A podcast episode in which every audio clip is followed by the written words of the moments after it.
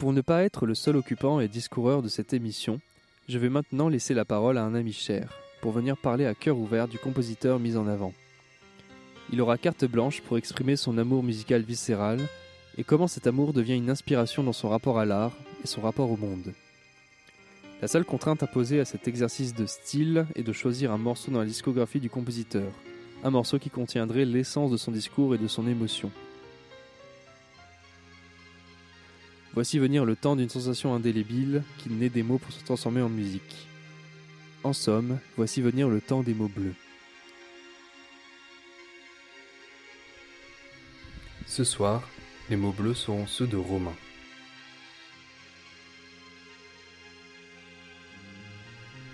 Ok. Eh ben bienvenue Romain dans cette pastille euh, des mots bleus. Euh, alors moi je voulais revenir avec toi sur euh, du coup un des compositeurs qui est dans cette euh, émission euh, qui va revenir en fait sur beaucoup de beaucoup de compositeurs un peu contemporains. Et dont un particulièrement que nous affectionnons tous les deux, et surtout toi d'ailleurs, qui est Parawan. Et, alors est-ce que tu peux me dire pourquoi déjà en- dans un premier temps pourquoi c'est Parawan, et pourquoi c'est ce compositeur qui te plaît particulièrement?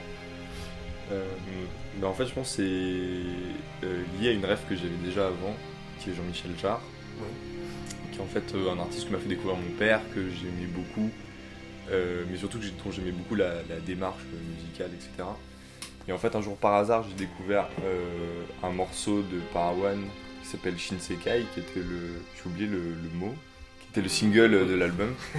Et en fait, euh, bah, j'ai redécouvert des. Enfin, j'ai retrouvé des choses de Jean-Michel Jarre, Mm. mais modernisées et surtout avec des sonorités euh, qui venaient de cultures très euh, inconnues pour moi. Donc il y a beaucoup de choses qui viennent d'Asie, etc. Et aussi, ça me rappelait beaucoup Akira. Oui, Et pareil, donc c'est une rêve de ouf pour Parawan, il en parle euh, énormément euh, tout le temps. quoi. Avec les chœurs hongrois. Voilà, c'est ces ça. euh, Exactement. de- de Et, mais avec aussi temps, ces, euh, ces percussions euh, qui sont très Voilà. euh, euh, japonisantes et tout. Donc euh, euh, voilà. Et du coup, c'est en fait euh, juste c'est des, des mélanges de sons que j'avais jamais entendus euh, avant. Et ça m'a euh, beaucoup touché. C'est des. Aussi, il utilise beaucoup les synthétiseurs qui sont de- vraiment des sons, enfin vraiment sur l'aspect physique de tout ça. C'est des trucs qui me plaisent beaucoup, des textures de sons qui me parlent euh, pas mal. Puis il y avait aussi des choses. euh, où je trouvais que ça pouvait ressembler par instant au niveau de, des sons de synthé à ce que fait John Carpenter, que Mm. j'aime beaucoup aussi. Enfin voilà, C'est c'était vrai. un- ce motif répétitif voilà. en fait, c'était un, oui. un peu un mash-up de plein de trucs, euh, avec des nouveautés aussi où j'ai fait Ah, ok, euh, ça, ça m'intéresse quoi. Et du coup, euh, la raison de pourquoi je voulais t'interroger, qui est en fait autour de, euh, du projet, enfin, et alors du projet parce que tu vas peut-être revenir un peu sur sa genèse, mais du Ouais. projet qu'on appelle Spectre. euh, Mhm. et alors, enfin, il y a- il- voilà, enfin, le projet Spectre, est-ce que tu peux nous en reparler euh, Et surtout, bon, par rapport à ce qui t'a procuré euh, le film Spectre? Ben ouais, en gros, Spectre, c'est un projet assez dense de Parawan. Fait, j'en ai entendu, enfin, il est venu euh, au ciné-club de Lumière et tout, et il en a parlé. Et en fait, en gros, c'est quelque chose que je percevais pas trop et qu'il avait pas trop expliqué, mais en gros, c'est un truc qu'il a envie de faire depuis très longtemps, et en fait, c'est l'aboutissement d'un projet qui suit depuis, ben, en fait, qu'il était étudiant à la FEMIS, de faire un film sur sa famille et sur l'histoire de sa famille. Euh, et donc, en fait, l'idée, c'était de euh, créer, de faire une recherche musicale suite à des enregistrements qu'il entendait. Parce qu'en fait, il a été plus ou moins dans une espèce de secte à un moment, dans une communauté. En gros, il y avait des thérapies de groupe liées à l'écoute de sons et de musique. Et en fait, il a retrouvé des enregistrements de, de, ces séances-là. Et il reconstruit une musique à, travers, à partir de ça. Et donc en fait, son projet, c'était vraiment donc d'abord le projet musical, qui s'appelle Spectre Machines of euh, the Loving Grace, qui est l'album, Mhm. et ensuite un film qui est Spectre euh, Sanity Madness and the Family. Et en fait, ce film-là, c'est. euh, du coup, il pose ce postulat de bon, bah voilà, j'ai reçu ces cassettes, et du coup, je les écoute et je vais chercher, quoi. Et tout son processus d'enregistrement est euh, un processus qui est très documentaire de lui qui va dans tous les pays pour retrouver ces sonorités très particulières et les reconstruire et les mélanger avec sa musique, etc. Et il y a, euh, du coup, c'est aussi un truc en troisième partie, mais malheureusement, la troisième partie est morte assez rapidement parce qu'en fait, c'était un live Ah qui devait faire tourner euh, partout et euh, il a fait qu'une date avant le confinement. Et où il y a eu très très peu de gens qui l'ont vu et euh, il n'a pas pour projet de continuer. Donc en fait, c'est aussi moi ce que je trouve euh, assez fou avec ça, c'est que c'est une œuvre qu'il a pensée en trois parties, Hmm. mais qui restera inachevée pour beaucoup de gens. euh, Ils n'ont pas eu accès au live, quoi. voilà. Euh, donc c'est ça le, le- le projet Spectre. D'accord. Et du coup, en quoi ce projet t'a bah, t'a touché et t'a profondément remué par rapport à tout ce que tu pouvais penser peut-être de la musique de film ou de peut-être de Parawan en Ouais. général quoi. Ben en fait, c'est penser un peu le truc euh, à l'envers, dans le sens où tu écoutes, tu écoutes un, un album, parce que c'est voulu, tu vois, ce truc de sortir l'album en premier, donc tu écoutes un album, moi qui m'a beaucoup touché, qui m'a transporté dans un univers euh, très particulier. Et donc, ouais, en découvrant euh, l'album, euh, je me suis pris un peu une grosse claque, comme j'ai expliqué avant, pour toutes ces raisons. Hmm. Et en fait, quand j'ai vu le, musique, la- le, la- le film, ça te donne un regard assez ouf parce qu'en fait, tu comprends comment il a fait ses musiques et surtout pourquoi il les a faites. Ouais. Et tu comprends que derrière toutes ces sonorités, il y a quelque chose d'hyper euh, euh, profond, enfin, dans le sens où c'est un questionnement. euh, ah, c'est une introspection en fait, Ouais. toute cette recherche de la. C'est comprendre qui il est. Et en fait, de déployer cet univers-là dans un album, Hmm. sans. en fait, ce qui est fou, c'est que tu connais pas l'histoire, mais moi, ça m'a vraiment. La musique m'a fait ressentir ce truc-là, tu vois. Ouais. De re- Tu vas à l'intérieur et tout, c'est vraiment des- un, un des rares albums que quand je l'écoute, je fais que ça. Ouais. Euh, Tu te poses et tu prends le c'est ça. Et où en fait, ça te. Ça remue, enfin, moi, ça remue des choses en moi et ça me- c'est vraiment un truc très réflexif. Et en fait, de comprendre a posteriori en regardant le film que c'est ce qu'il a voulu faire bah, moi c'était ça m'a ça m'a enfin je trouvais que c'était très fort et du coup parce que là j'ai pas trop répondu à ta question mais le truc qui est aussi est intéressant c'est d'inverser ce rapport de euh, c'est le, le film avant la musique Ouais. et pas le film puis tu écoutes la musique euh, et le film avant la musique, bah, du coup, c'était vraiment une sorte d'inversion de, de, de la hiérarchie entre son et image. Ouais. Où en fait, euh, quand tu arrives, face au film et que tu commences à entendre des bouts d'instruments, tu, ça te fait penser à la musique qui va arriver et tu la Ouais. vois se construire. Parce que, en plus, il- les musiques, euh, comme elles sont construites dans le film, c'est des versions un peu plus allongées, euh, avec euh, des fois qui, où, où t'as la musique qui arrive, t'as que l'introduction, puis t'as une séquence de dialogue, et puis t'as la suite de la musique. t'as l'enregistrement. voilà, c'est ça. Et donc en fait, tu sens par les images en fait la musique comment elle s'est construite et donc du coup ça c'est un plaisir. ouais t'as un sentiment de vertige où euh, quand euh, bah, justement le musique Shinsekai quand elle arrive. Genre euh, c'est enfin c'est un peu fou parce que ça commence avec l'enregistrement des voix un peu polyphoniques là Ouais, ouais.